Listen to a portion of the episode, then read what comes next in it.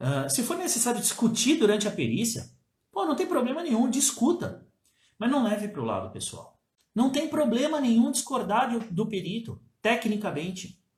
O que você não pode é levar isso, né, entranhar isso e levar isso para depois. Por quê? Amanhã ou depois tu tá na mesma perícia com o mesmo perito. E aí tu não vai conseguir se relacionar, a perícia não vai correr legal e o resultado para o teu cliente não vai ser bom.